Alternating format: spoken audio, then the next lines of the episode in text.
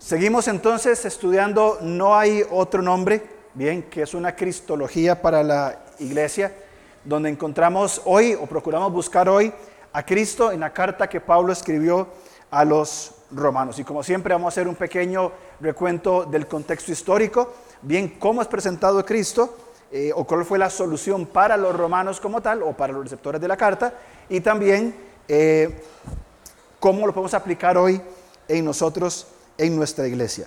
Cuando venimos a, Romanos, como decía Erwin en la introducción, llegamos a, una carta maravillosa, crucial. Eh, Norman Wright dice que esta es teología en servicio de la misión. La carta Pablo a los Romanos es este, no es tanto un tratado teológico como lo han querido presentar, sino que es una teología escrita por Pablo, bien, por el Señor por supuesto, en servicio de la misión. ¿De la, de la misión de quién? Bueno, de aquellas personas, bien, que Dios está reconciliando, y me gustó mucho esta expresión, una reconciliación entre Dios y los súbditos humanos rebeldes, así como es película, ¿verdad? Como hombres que somos, y Pablo ya lo va a evidenciar, eh, todo hombre está en, una condición distante de Dios, lejana de Dios. Ahora, es muy importante entender el contexto en que Romano fue escrito. Bien, Primero, para aclarar cosas y las cosas como son, Pablo no fundó la iglesia en Roma. Bien, eso tenemos que tenerlo claro. Pablo nunca había estado en Roma y ya había iglesia. Así que para los paulistas, ¿verdad? Pablo no fundó la iglesia en Roma, ni en Colosas, ni en otros lugares más, ¿verdad? En el año 49 después de Cristo, Claudio lo que hace es expulsar a los judíos de Jerusalén. Ahí está una controversia histórica sobre si fue una expulsión o fue una limitación, en fin, ¿verdad? Pero Claudio expulsa bien, a los judíos de Jerusalén. Acordémonos que al principio el cristianismo no estaba claramente marcado. Bien, había, era una mezcla entre, para la gente, pues, entre judaísmo y cristianismo. De hecho, consideraban el cristianismo como una rama del judaísmo. Poco a poco, el cristianismo va creciendo, va emergiendo y se nota que hay una distinción crucial, o sea, una distinción absoluta, bien, entre este, el cristianismo y los judíos. Pero ¿qué es lo que pasa? Muy probablemente la iglesia en Roma va a comenzar a partir de Hechos 2, cuando en Jerusalén, ¿se acuerdan que mucha gente escucha el Evangelio y, dice habían romanos ahí? Probablemente estos romanos vuelven a Roma y comienzan a compartir el Evangelio con las personas, gentiles comienzan a conocer de Cristo y comienza esta congregación, entre otras, otras vías que se va concretando. Y estaba, por supuesto, mezclado judíos y gentiles. Ahora, ¿qué es lo que pasa? Con la expulsión de los judíos de, de, de Roma, ¿Qué pasa con la iglesia? Nos quedamos con una iglesia mayormente gentil. Los judíos se van, son echados, y viene la iglesia mayormente gentil, diezmada, pero mayormente gentil. Más, años más adelante, cuando llega Nerón en el año 54, él revoca este, este, esta declaración y los judíos comienzan a volver junto con los judíos cristianos. Bien, vuelven a Roma. Llegan a Roma, vuelven a su iglesia y ¿qué se dan cuenta? Pero si esto es mayormente gentil, la gente, las formas, las, líneas de pensamiento, y se encuentran entonces una iglesia mayormente gentil, más gentil que judía. Y ya no estaban yendo a las sinagogas, sino que ahora eran casas, iglesias. Y se encuentran esta diferencia de formas, hay probablemente algunos conflictos. Inclusive hay un texto para aquellos que leemos latín, que no lo entendemos, pero lo leemos, ¿verdad?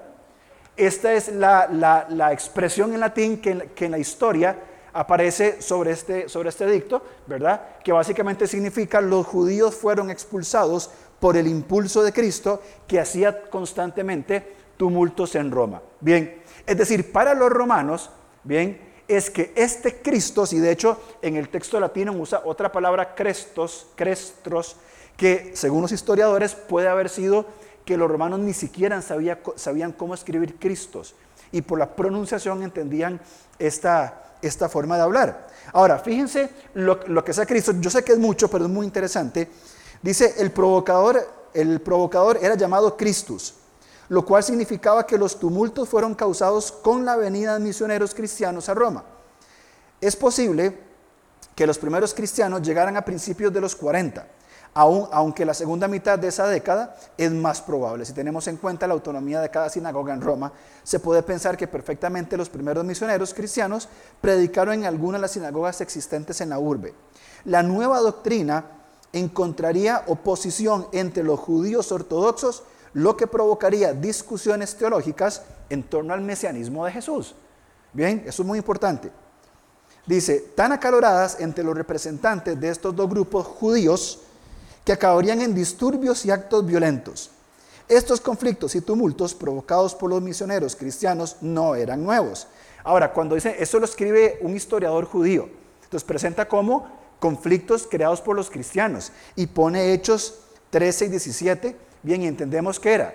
Pablo venía, anunciaba el Evangelio y habían revueltas porque lo querían matar y apedrear. No es que los cristianos son como algunos de hoy, que son tumultuosos, ¿verdad? Que quieren hacer escándalo. No, no, es que ellos iban y eran atacados por su predicación. A este motivo teológico habría que añadir otro, el proselitismo y el éxito cristiano entre los temerosos de Dios que acudían a las sinagogas. Proselitismo, ¿qué entendemos? El discipulado. Este historiador lo ve como proselitismo, estamos hablando del proceso de discipulado, que acudían a las sinagogas. Provocó el celo y la ira de los judíos porque los misioneros cristianos ganaban sus adeptos entre mujeres de clases influyentes y simpatizantes de los judíos, lo que traía consigo consecuencias financieras desfavorables para los judíos, así como una pérdida de influencia en los círculos más acomodados de la ciudad. Bien, entonces, este era el problema, y continúa, y es un montón más que evidentemente no lo puse. Ahora, Pablo se encuentra con este problema. ¿Qué hacemos? Tenemos judíos, tenemos cristianos, los cristianos son presentados por la tercera parte de Roma como tumultuosos, como conflictivos, como, como escandalosos, ¿bien? Pero la iglesia en Roma, y entendamos esto, Roma es la ciudad, es el centro del mundo. En este momento piensa en la ciudad más importante del, mundo, en este momento. Así como Tioás o algo así, ¿verdad? Donde está el, el centro del mundo, ¿verdad? Este, ahí pasaba todo. Todos los caminos iban a Roma. Todo tenía que ver con ese lugar majestuoso, único, maravilloso, impensable. Y estos cristianitos comenzaron a ser ahí, a ser fieles testigos de la palabra de Dios. Y se encuentran limitados, bien, no había la expansión de la palabra de Dios del Antiguo Testamento como Erwin nos, enseñaba en aquel momento, estaban comenzando, conocían una cosa, tenemos un gran Salvador. Él nos está santificando y Él está transformando nuestra forma de vida y estamos carentes de algunos recursos. Pablo en su celo misionero en Romanos capítulo 15, él dice, vean muchachos, yo voy para España, que era la última provincia del imperio romano. romano. Ya yo llené todo eh, con el Evangelio, en todo lugar he dado testimonio. Quiero ir a Roma para tener algún fruto en mi camino a España. Y Pablo entonces va a escribir esta maravillosa carta que es imposible en 50 minutos intentar ver todo lo que ella dice, así que vamos a ver algunas cosas muy particulares. Pero básicamente, ¿qué es Romanos? Bueno, Romanos presenta eh, eh, su evangelio, Pablo presenta el evangelio, el tema definitivamente es la justicia de Dios. Dicen los expertos que está basada en la poesía de Isaías y que si tomáramos la profecía de Isaías y Romanos sería como unir la belleza y la verdad en un solo canto. Es sublime, es maravilloso. Ahora, básicamente, ¿qué es lo que Pablo presenta? Varias cosas. Primero, la universalidad del pecado. Bien, que ahí es donde vamos a empezar. Por si usted no lo sabía, todos somos pecadores. Inmediatamente después, ¿qué hace Pablo? Bueno, todos son pecadores. Vamos a hablar de cosas muy importantes, de la justicia de Dios en la justificación. Ok, ¿cómo se trabaja este pecado que estoy sufriendo? Y una vez tratado el tema de la justificación o de la justicia, ¿qué damos paso? Bueno, he sido declarado justo por el Señor. ¿Qué sigue? Un proceso de santificación de toda la vida hasta que Cristo venga, decía Erwin. Exactamente. Un proceso progresivo de santificación donde el Señor, por su obra a través de Cristo, bien, Él nos va santificando, va modelando el carácter de Cristo en nosotros. Y Él nos lleva por ese caminar. ¿Vamos a tropezar? Por supuesto que sí. ¿Vamos a fallar? Claro que sí. Vea, si usted como cristiano me dice que usted no tropieza, me preocuparía mucho. Mucho me, preocuparía. Porque estamos en, esta, en, esta, en este caminar, no somos perfectos, luchamos con el pecado, ¿bien? Y vamos avanzando en esa dirección. Luego Pablo trata un tema importante del pacto de Dios con los judíos y gentiles, ¿bien? Pero luego, los últimos capítulos es maravilloso. Transformación. Y vamos a centrarnos unos minutos al final. Transformación. Cristo justifica, santifica y transforma. Así que lo que vivo ahora, decía Pablo en Gálatas, lo que vivo ahora en la carne, lo vivo en la fe del Hijo de Dios que me amó y se entregó por mí. ¿En quién? En la persona de Cristo. Entonces Pablo comienza a enfocar este conflicto en Roma entre las partes de judíos y gentiles con la opresión de Roma, que en poco tiempo va a comenzar la persecución contra los cristianos. Y no hablamos de la persecución ideológica que va a haber hoy. Hablamos que nuestro querido amigo Nerón, bien, clavaba a cristianos vivos con lanza por el cuello, los ponía, los ponía como estacas en la entrada a su palacio y les prendía fuego. Esa es la fe que estaban confrontando los cristianos en aquel primer siglo. Esa es la fe con que luchaban. No era que me da pena predicar el Evangelio porque qué vergüenza que digan que soy cristiano o que me digan pandereta. No es que su vida y una forma violenta de, de muerte estaba en riesgo. Ahora, empezamos por el principio. Bien, vamos a ver Romanos 1.14 en adelante hasta el 20. Dice Pablo, a griegos y no a griegos, a sabios y no a sabios. Y aquí Pablo ya comienza a ponernos la perspectiva claro. Soy deudor, estamos en deuda. No para ganar la salvación, ¿cierto? Porque muy bien lo enseñó Ervin, la salvación es por la fe sin las obras. Pero esta nueva vida en Cristo nos genera una deuda. 15. Así que en cuanto a mí, pronto estoy a anunciarles el Evangelio también a vosotros que estáis en Roma porque no me avergüenzo del Evangelio, porque es poder de Dios para salvación a todo aquel que cree, al judío primeramente y también al griego, porque en el Evangelio la justicia de Dios se revela por fe y para fe, como está escrito, el justo por la fe vivirá. Porque la ira de Dios se revela desde el cielo contra toda impiedad e injusticia de los hombres, que detienen con injusticia la verdad. Porque lo que de Dios se conoce les es manifiesto, pues Dios se los manifestó Todas las cosas, porque todas las cosas invisibles de Él, su eterno poder y deidad, se hacen claramente visibles por medio de las cosas hechas, que dice, de modo, no tenemos excusa. Somos pecadores. Y esa es la verdad que Pablo presenta. Ahora, Pablo va a decir, yo voy a ir a Roma, voy camino a España, pero voy a parar en Roma porque quiero tener algún fruto, quiero predicar el Evangelio. Y no me avergüenzo del Evangelio porque entiendo que yo estoy en deuda con ustedes con el Evangelio. Norman Wright dice que Romanos es teología en servicio de la misión. Queridos hermanos, si no entendemos nosotros lo que implica la justificación en nuestra vida, no vamos a entender lo que significa la misión para nosotros. Es decir, que si yo no he procesado personalmente el peso, la convicción de entender que he sido justificado, que he sido posicionalmente santificado y progresivamente estoy siendo eh, santificado, y que estoy en un proceso de transformación y no me siento en deuda con los hermanos, no sé si hemos entendido el Evangelio. No sé si hemos entendido lo que la misión significa. Muy bien, porque Pablo dice, en primer lugar, para tener claro, no me avergüenzo del Evangelio, soy deudor, y en primer lugar, eh, no me avergüenzo porque, porque entiendo el poder del Evangelio.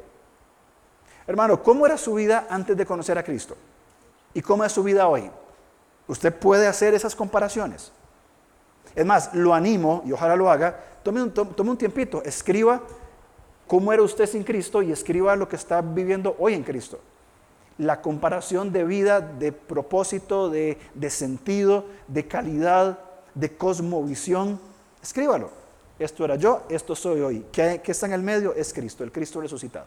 Segundo, Pablo no se avergüenza porque él entiende la justicia de Dios tomando la carta, por ejemplo, de Ezequiel o de Isaías, o la profecía más bien, bien entiende la justicia de Dios. También es consciente de la ira de Dios, la ira santa de Dios que va a ser derramado contra quienes dicen en el versículo 18, yo lo tengo marcado y resaltado, aquellos que detienen con injusticia la verdad. Hermanos, a veces los cristianos consideramos pecado cosas tan ligeras. Es que anda, anda con el pantalón roto, eso es pecado. Ah, es que faltó a la iglesia, eso, es pecado.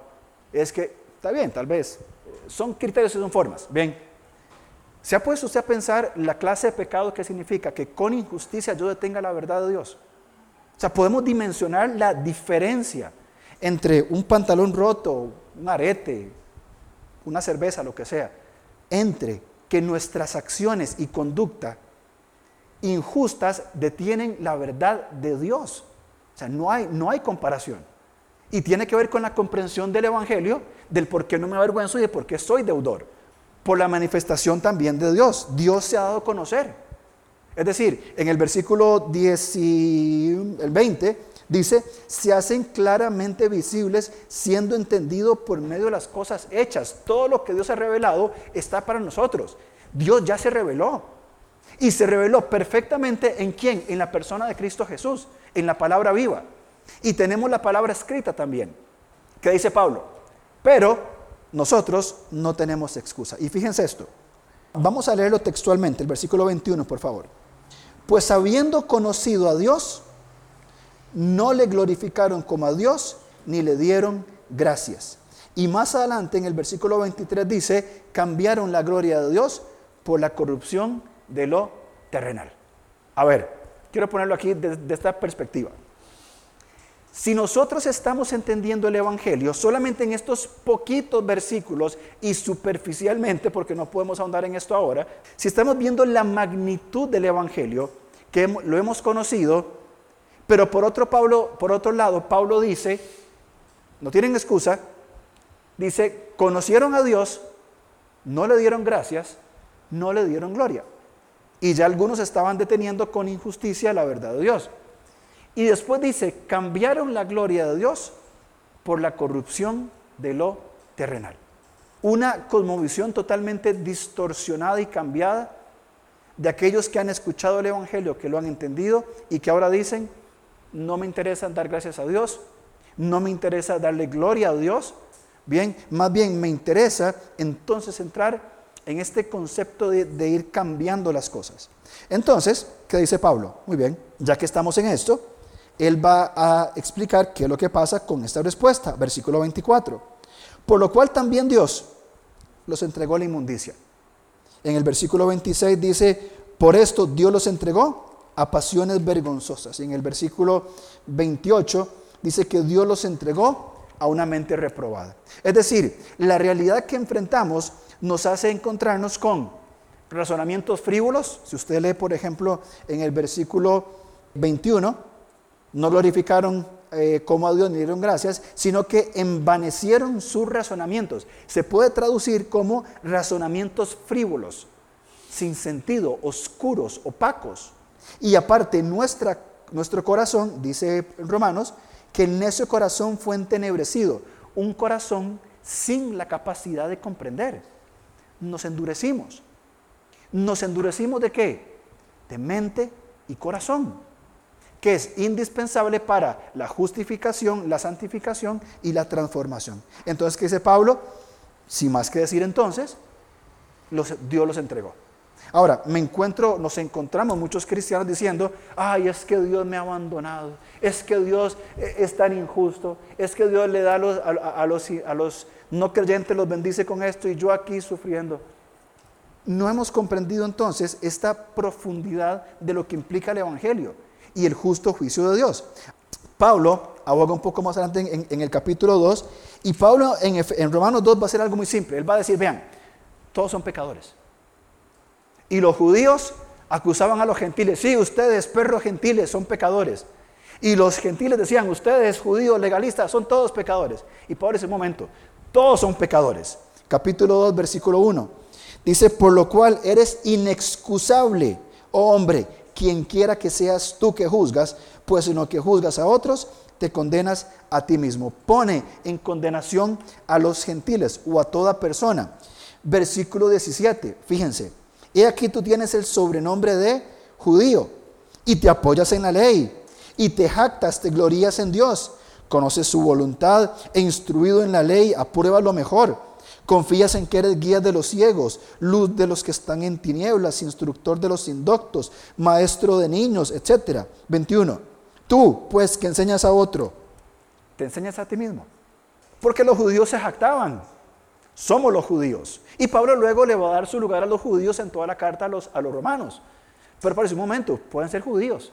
Y se pueden jactar de su religión y de su cosmovisión y su moralidad, pero lo aplican a sus vidas. Lo viven ustedes como tal. Entonces Pablo pone sobre la mesa diciendo, ¿saben qué? Todos somos pecadores. Versículo 10 dice claramente, como está escrito, no hay justo ni aún uno. versículo 19. Eh, Pero sabemos que todo lo que la ley dice, lo dice a los que están bajo la ley, para que toda boca se cierre y todo el mundo quede bajo el juicio de Dios, ya que por las obras de la ley ningún ser humano será justificado delante de él, porque por medio de la ley es el conocimiento del pecado. Entonces, ¿qué dice Pablo? Estamos mal. Aquí todos somos pecadores. Aquí todos estamos bajo el juicio de Dios, bajo la consecuencia de nuestro pecado. ¿Qué hacemos? ¿Qué hacemos entonces para presentar al transformador? Voy a volver. Para presentar al justificador, al santificador y al transformador. ¿Qué hacemos? Acudimos a la ley judía, seguimos mezclándonos con las, con las religiones paganas, romanas, griegas, introducimos mitología griega, romana, apuntamos a las, eh, a las religiones orientales, si queremos un sincretismo tomando lo mejor de cada uno y buscamos construir a ver quién nos puede salvar de nuestra condición de pecadores. Versículo 21. Pero ahora, aparte de la ley, se ha manifestado la justicia de Dios testificada por medio de la ley por los profetas, la justicia de Dios por medio de la fe en Jesucristo. Y aquí palabras gloriosas para todos los que creen en Él. Judíos. Gentiles, sí. Pecadores, sí. Todos, todos. Pero ¿qué requisito? Todos aquellos que creen. ¿Y cómo puede ser esto? Versículo 23. Porque no hay diferencia. No hay diferencia entre judío, gentil, eh, no importa quién sea. Todos pecamos o pecaron y están destituidos de la gloria de Dios. Versículos 24 al 31, vean, yo no, yo no exagero. Yo creo que podríamos tardar por lo menos seis meses o más de seis meses intentando estudiar versículos 24 al 31. Porque es increíble la profundidad que Pablo presenta acá en este texto. Y lo leo simplemente para continuar con la lectura y para entender, por supuesto, lo que implica eh, el Evangelio. Siendo justificados, cuando hablamos de justificados, ¿qué entendemos? Justificados es que Dios nos declara justos. Ojo, no nos hace justos. Romanos y el Antiguo Testamento dice, no hay ningún justo, solo Cristo, nada más. Justificación significa que por la autoridad y poder de Cristo, Él a nosotros nos declara, siendo culpables, nos declara justos. Él no nos hace justos. Él nos declara justos basado en sus méritos. Bien, por eso es que estamos en esta lucha, en un proceso de santificación. Justificación es ser declarados justos por aquel que es justo, quien tiene la autoridad. Entonces, siendo justificados gratuitamente por su gracia mediante la redención. Hace unas semanas hablamos de redención, ¿se acuerdan? Sacar del mercado de la esclavitud todo este proceso, que es en Cristo Jesús, a quien Dios puso como propiciación. Él fue el receptor de la ira de Dios y el dador de la justicia. Él es la propiciación de en nosotros por medio de la fe en su sangre, en la, obra, en la obra en la cruz, para manifestar, ya una vez siendo declarados justos, su justicia. A causa de, y esto yo no logro entender en serio, yo lo leo aquí, lo entiendo mentalmente, lo entiendo, pero espiritualmente yo no lo entiendo.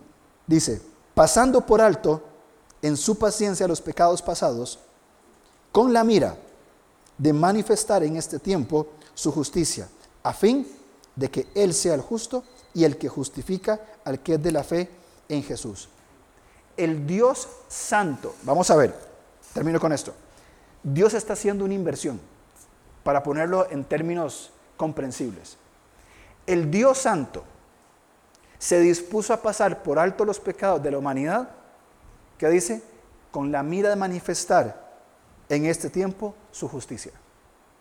El Dios santo pasó los pecados de la humanidad sabiendo lo que, lo que habría de hacer y lo que habría de venir. Nos genera en nosotros un sentido de deuda.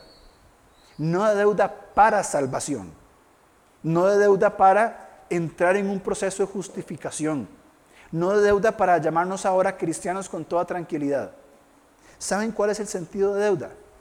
En Romanos 1:21 dice que no le dieron gracias ni glorificaron a Dios. El sentido de deuda con nosotros pasa por el de dar gracias a Dios por nuestra salvación y por procurar glorificarle a Él con toda nuestra vida. Y puede sonar trillado y repetitivo, pero en ese contexto de Romanos, de nuestra condición de pecadores siendo declarados justos y entrando en procesos de santificación, lo único que nos resta por hacer es eh, levantar nuestra mirada, caer de rodillas, darle gracias y darle gloria a Dios por quién es Él y lo que está haciendo en nosotros. Y a partir de ahí entonces entrar ahora sí en un proceso de qué? De por mi justificación, en un proceso de santificación y un proceso de transformación que sin Cristo no sería posible. Seguimos con la cristología aquí en los romanos y, básicamente queremos resumir esta carta, es enorme, bien, en tres aspectos de lo que Cristo hace. Cristo salva, lo que hablamos, que Él justifica, nos declara justos por sus méritos en la cruz. Él santifica y Él transforma. Pero ¿cómo lo hace? ¿Cómo, cómo el Señor eh, trabaja esto? En primer lugar, el Señor salva. Salva aquí y por la eternidad. Bien, la perspectiva que nosotros necesitamos entender de Cristo es que la salvación, que eso es muy importante, a veces por alguna razón hemos limitado salvación a justificación. Y pensamos que salvación es el día que yo conocí a Cristo como Salvador. Esa es la salvación. Sí y no, ¿verdad? La salvación es más amplia. La salvación necesariamente implica justificación, la salvación implica santificación y la salvación implica glorificación. O sea, desde el día en que puse mi confianza en Cristo hasta el día que esté en su presencia y lo que pasa en medio, que la, la santificación, todo es salvación. Por eso muchas veces usted lee un texto, bien, y que habla de, dice, usa la palabra salvación o salvo, y tal vez leías como, qué, raro, porque, bueno, porque eso es la amplitud de la palabra. La salvación nos garantiza un lugar en la mesa con el Cordero en el banquete eterno. Pero también la salvación transforma mi vida aquí y ahora. Todo lo que soy, lo que pienso, donde vivo, cómo me desarrollo. La salvación involucra mi trabajo, su trabajo. Donde usted trabaja ha sido colocado por Dios para ser un instrumento de Dios ahí. Entonces, Cristo nos salva aquí y por la eternidad. Bien, eh, nos salva también de las consecuencias del pecado. Es decir, al ser creyentes nosotros tomamos decisiones conforme a la voluntad de Dios y no conforme a otros principios. Si tomamos decisiones fuera de la voluntad de Dios, de los principios revelados, bien, las consecuencias vendrán. Por ejemplo, si yo les eh, decido serle infiel a mi esposa, bien, vienen consecuencias. Bueno, el Señor en su gracia me salva de tomar malas decisiones y evitar esas consecuencias. Es parte de la salvación que tenemos en Él. Si yo decido, por amor al Señor y a mi esposa, serle fiel a mi esposa, Él me está salvando, me sigue salvando de las malas decisiones que yo puedo tomar en mi debilidad.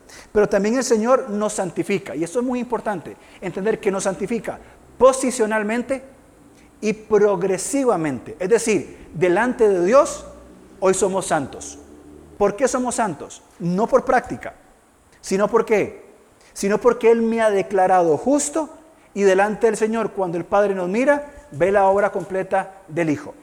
En posición, pero en práctica estamos en un progreso. Por eso hablamos de santificación progresiva. El creyente no cambia así. Venga Cristo y todos sus problemas se van a solucionar. Venga Cristo y deje de pecar. Mentira.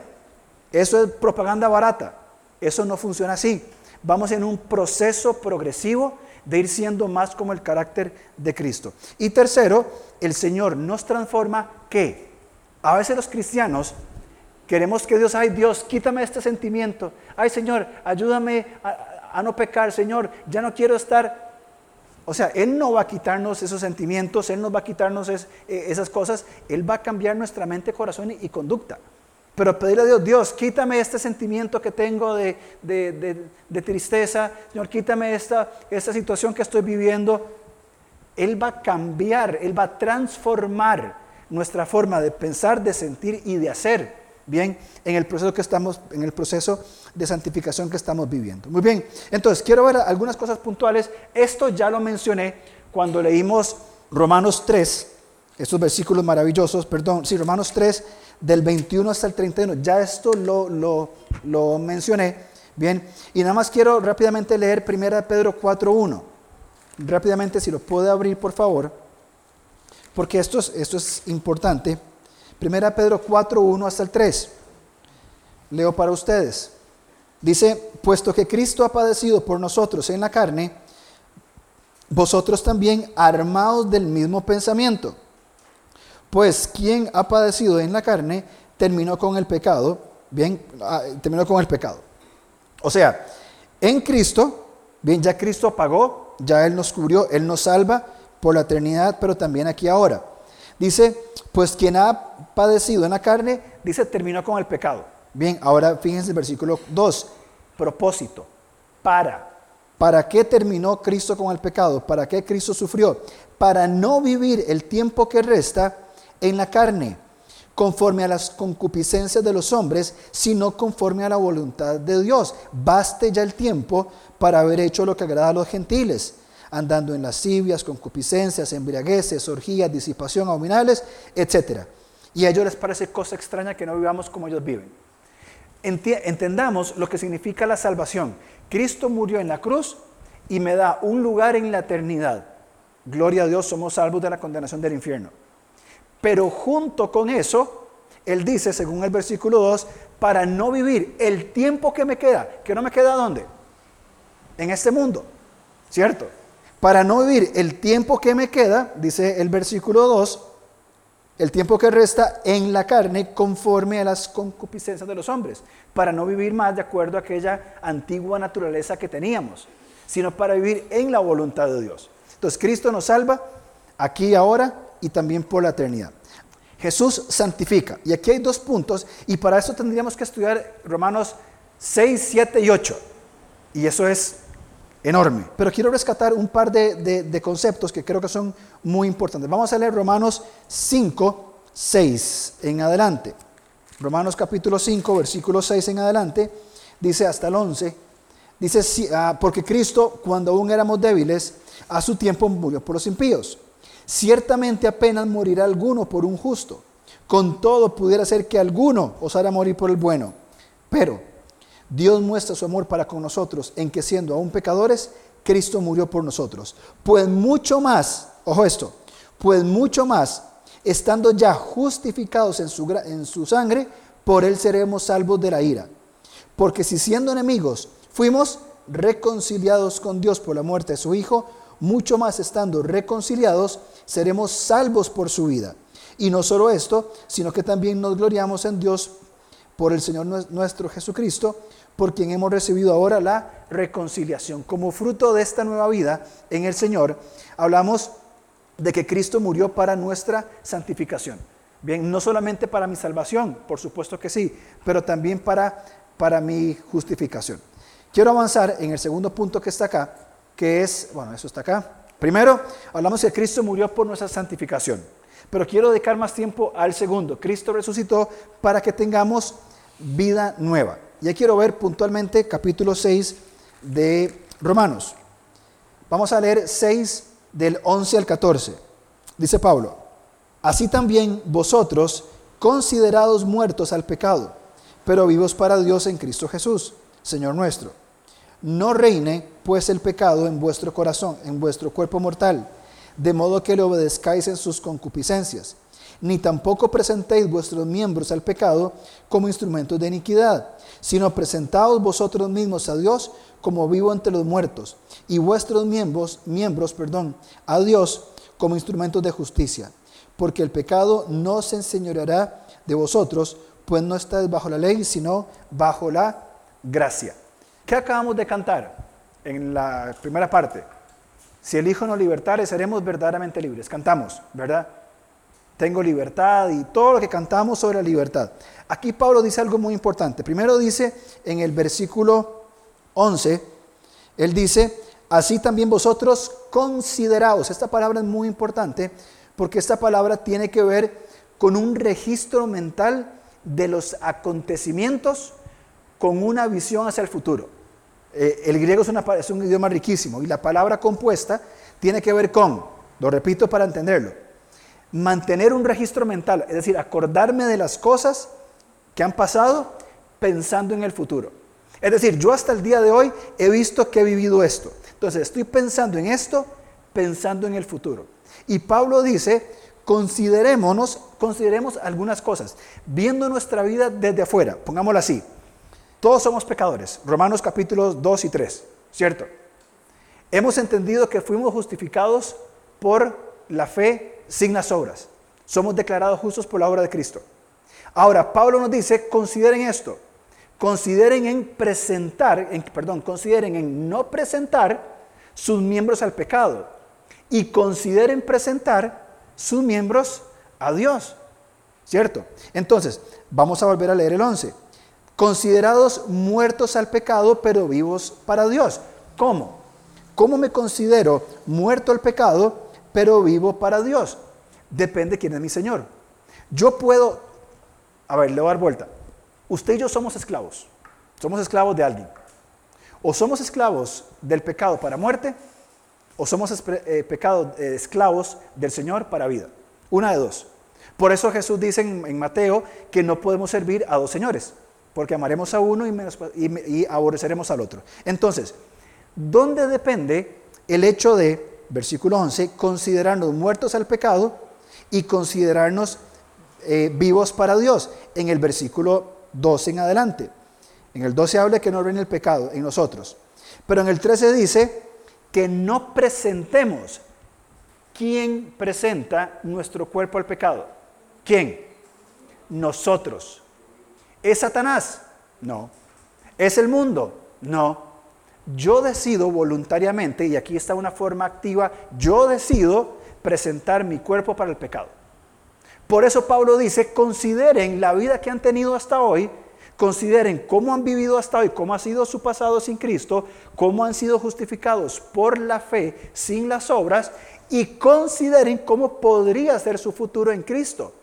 Por eso Pablo replantea, consideren, construyan una forma de pensar. ¿Y cuál es esa? En que antes, cuando estaban ustedes en el pecado, cuando el pecado gobernaba, era su Señor, ustedes decían, voy a pecar. Y estoy hablando de ustedes como Pablo nos hablaría, ¿verdad? Nosotros. Nosotros decidimos, voy a pecar. Y yo presento mi cuerpo para, pecar. Movido por mi mente, por mis emociones, emociones y, y por mi voluntad, decido pecar. Y Pablo exhorta, consideren lo que han vivido, que no reine el pecado en ustedes, sino presente y no presenten, bien, vuelvo a leer el versículo 13, tampoco presentéis vuestros miembros al pecado como herramientas de maldad, sino presentados vosotros mismos a Dios como vivos entre los muertos. Con la misma urgencia que presentábamos nuestros cuerpos para pecar, con esa misma urgencia debemos presentarnos delante del Señor para que Él continúe transformándonos. ¿Quién nos transforma? El Espíritu Santo por la obra de Cristo. Sí. ¿Significa que hay una, una total pasividad mía? No. Hay una disposición, hay una parte humana Está el sentido de que yo digo, Señor, quiero estar presente en el proceso de transformación. Señor, quiero ser transformado. Está la, parte humana y vamos a, a la esencia. La parte humana de que cada creyente cada día tenga su tiempo en oración y con la palabra de Dios. Cuando nadie los vea, cuando nadie sepa que usted lo está haciendo. No para llenar un librito ni para, para nada. Su tiempo, día con día en que usted toma las escrituras, las lee, medita en ellas y de ahí más las prácticas que tengan son más o son menos. Pero si cada creyente no tiene esa disposición humana de humildad, porque nos inclinamos a la palabra y oramos mirando hacia abajo, de buscar la voluntad de Dios, ¿cómo queremos ser transformados? ¿Cómo queremos que Dios trate con, con nuestra ansiedad, con nuestros temores, con nuestro pecado? Si yo no me dispongo en la humildad que corresponde al Hijo de Dios, al siervo, al esclavo, al doulos, de venir y someterme al Señor su palabra en oración. ¿Cómo Él me va a transformar? Porque vengo aquí todos los domingos. Así no funciona. Y eso es lo que Pablo está apuntando en este pasaje. Por eso Pablo dice que tengamos vida nueva. Y esta vida nueva, bueno, es todo el, desarrollo de la decisión de la santificación, bien, e implica entonces una mente centrada en Dios, un cuerpo entregado a la santidad y también esa, esa generación de la, de la deuda con el Señor. Bien, pero entonces, ¿cómo nosotros queremos sentir, eh, vivir, entrar en ese proceso de santificación si yo, no, si yo no me dispongo? ¿Cómo? No sucede solo. Ahí está la colaboración humana. Ahora, ¿puedo yo cambiar mi forma de pensar? ¿Me voy a esforzar a ver si cambio de pensar? No, no puedo. Ni tampoco mis emociones. No, no puedo. Necesito someterme bajo el poder transformador del Espíritu Santo que usa la palabra, la oración y la comunidad para yo poder ir siendo transformado. De otra manera, no hay este proceso de santificación. Entonces, si yo no entro en el proceso de santificación en Cristo, ¿valoro realmente la justificación? Es una pregunta honesta. Si yo no estoy dispuesto a caminar en santidad, siendo transformado por el Señor, ¿valoro mi justificación? Tercero, Jesús transforma la mente, el corazón y la conducta. Fíjense aquí en Romanos capítulo 12, por favor, el pasaje importantísimo transicional que Pablo ya transiciona a la práctica. Romanos 12, 1 y 2 es maravilloso, todos lo conocemos. Así que, como conclusión de 11 capítulos, hermanos, os ruego por la misericordia de Dios que presentéis vuestros cuerpos, otra vez, en sacrificio vivo, santo, agradable a Dios, que es su adoración inteligente, que es vuestro culto racional. Esa es su adoración inteligente. Señor, ¿cómo te adoro inteligentemente? Presentándonos a Él cada día. No tomen la forma de este mundo. No os conforméis a este estilo, sino transformaos por medio de la renovación de vuestro entendimiento. Lo ponemos más simple. Entren en un proceso de transformación permitiendo que el Espíritu Santo cambie su forma de pensar. Ok, mi forma de pensar en qué? En todo. ¿Qué es todo? Bueno, en mi, percepción mía como hijo de Dios, como un hombre, como un esposo, como un padre, como un trabajador, como un pastor, como un deportista, como un lector, como un miembro de, de, una comunidad, como un chofer, todo, todo, todo lo que entra en la vida, en nuestra mente tiene que ir cambiando conforme a la voluntad de Dios. Es decir, la palabra de Dios trastorna toda mi vida, cambia toda mi vida. Y Pablo dice entonces, no piensen, no tomen la forma del mundo, piensen conforme o permitan que sean transformados conforme a la verdad de Dios. Pablo apela a un cambio de corazón. Fíjense en el versículo 3. Digo pues, por la gracia que me es dada, a cada cual que está entre vosotros, que no tenga más alto concepto de sí que el que debe tener, sino que piense de sí con cordura, conforme a la medida de fe que Dios repartió a cada uno va dándome principios íntimos del corazón, de lo que siento. Versículo 9, el amor sea sin fingimiento, aborreced lo malo, seguir lo bueno, amados los unos a los otros con amor fraternal. Aún más, Pablo nos invita a cambiar de corazón en el capítulo 13. Sométanse toda persona a las autoridades superiores, porque no hay autoridad sino de parte de Dios, y las que hay por Dios han sido establecidas. Pregunto, y ya lo he dicho anteriormente, ¿quién estaba en el trono de Roma cuando Pablo escribe esto? Nerón, perseguidor de la iglesia. Y Pablo dice, si ustedes han entendido la justificación, la santificación y están en un proceso de transformación, mayormente ustedes que están en Roma se van a someter a la autoridad de, Nerón, en lo que implica la forma de gobierno civil, ¿cierto? Esa es la ley, es la forma de vivir. Sométanse. ¿Saben lo que implica para judíos cristianos, miembros de la iglesia en Roma, someterse a las autoridades que los perseguía, no rebelarse. Evidentemente no estamos eh, diciendo que es eh, consentir pecado o prácticas pecaminosas, pero Pablo llama un sometimiento a las autoridades. Y aún más de la conducta, capítulo 14 y capítulo 15, Pablo qué es lo que exhorta? Soporten al débil en la fe. Versículo 1 del capítulo 14, recibid al débil en la fe, pero no para contender sobre opiniones capítulo 15, versículo 1. Así que los que somos fuertes debemos soportar las fraquezas de los débiles y no agradarnos a nosotros mismos. Pablo apela a un cambio en la conducta. Si antes era que gobernaba el más fuerte, ahora cuiden del débil. Era un mensaje totalmente antipopular. No era, en la sociedad de aquellos días no era lo correcto. Aún hoy tampoco. Dígame cuántas personas vemos hoy cuidando de los más débiles, fuera de nuestra comunidad. ¿Cuándo vemos a gente eh, cuidando de los más débiles? ¿Cuándo hay esta consideración? Termino entonces con tres cosas muy puntuales. Bien, dijimos entonces que el Cristo en, Roma, Romanos salva, aquí, ahora y por la eternidad, santifica posicional y progresivamente, algo que no dije sobre posicional, ya estoy capacitado para ser transformado. No necesito que se haga nada más en mí para la transformación, solamente que yo someterme, nada más. En posición estoy equipado y listo para entrar en proceso de santificación.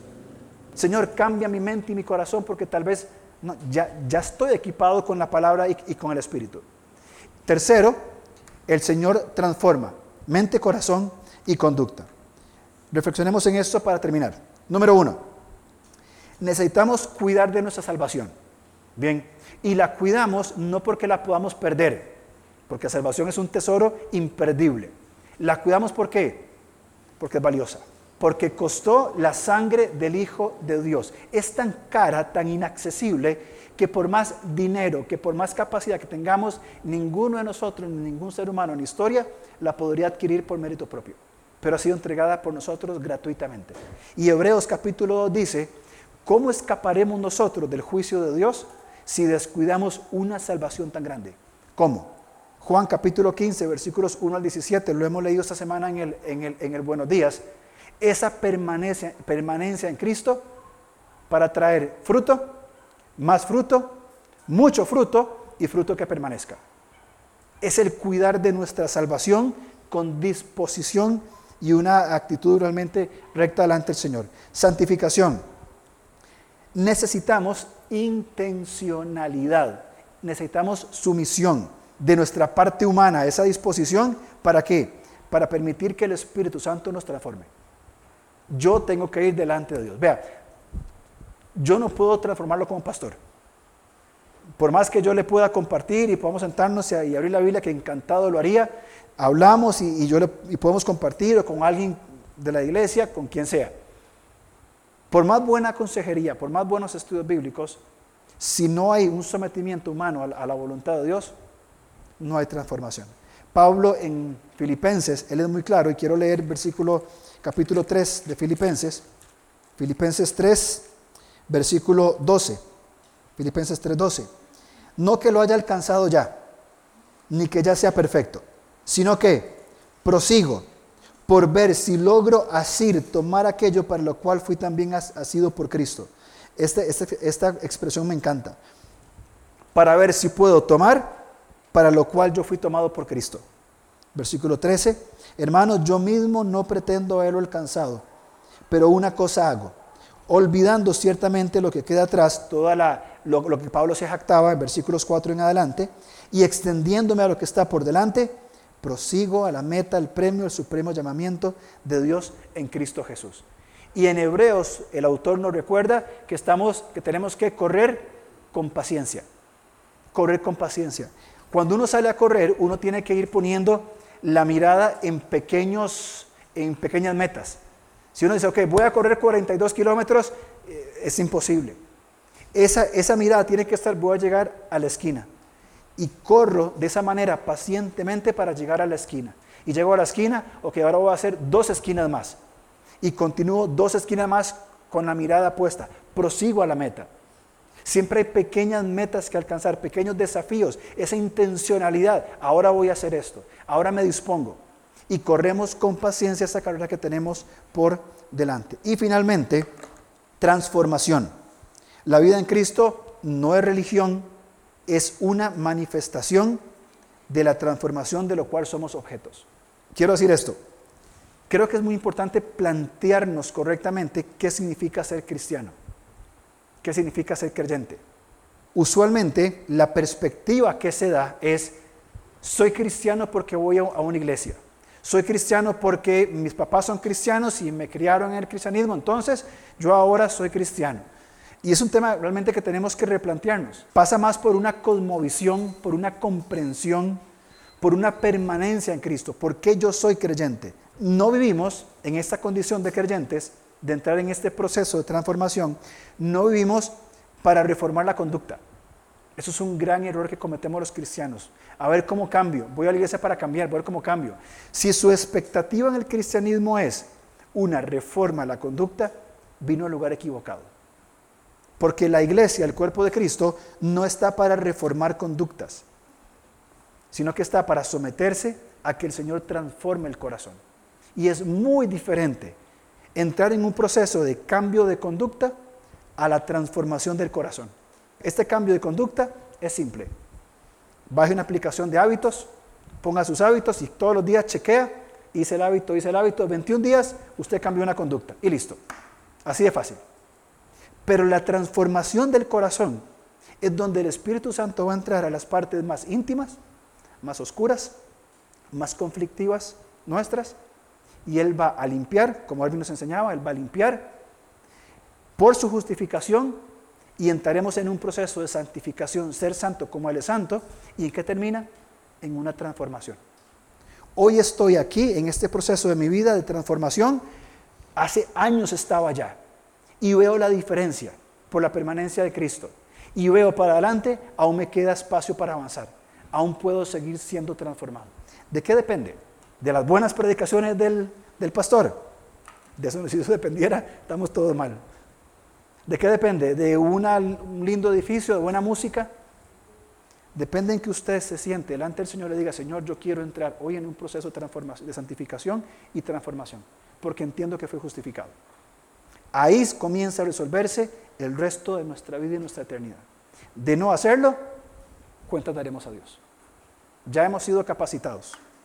Hay un pacto, un nuevo pacto, lo que Erwin leyó en esta mañana. Hay un nuevo pacto de poner su vida en nuestra mente y corazón. Y todo eso se expresó, por supuesto, en la base de Cristo como nuestro, nuestro Salvador, nuestro santificador y nuestro transformador. Fuera de ahí, no hay oportunidad. Hoy lo tenemos en nuestras manos. ¿De qué depende? Una vez más, de nosotros, de nadie más.